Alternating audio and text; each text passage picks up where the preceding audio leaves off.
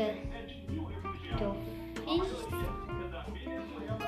ela representa a história de a história de um século que chamou assim Jesus tenha misericórdia, tenha, eu acho que é misericórdia, eu acho.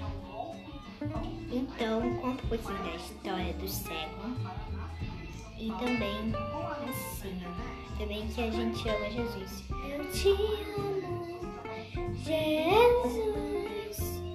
Ao ouvir a tua voz e teu poder eu senti e chamei pelo teu nome assim, Jesus. Eu te amo, tenha compaixão de mim e faz enxergar.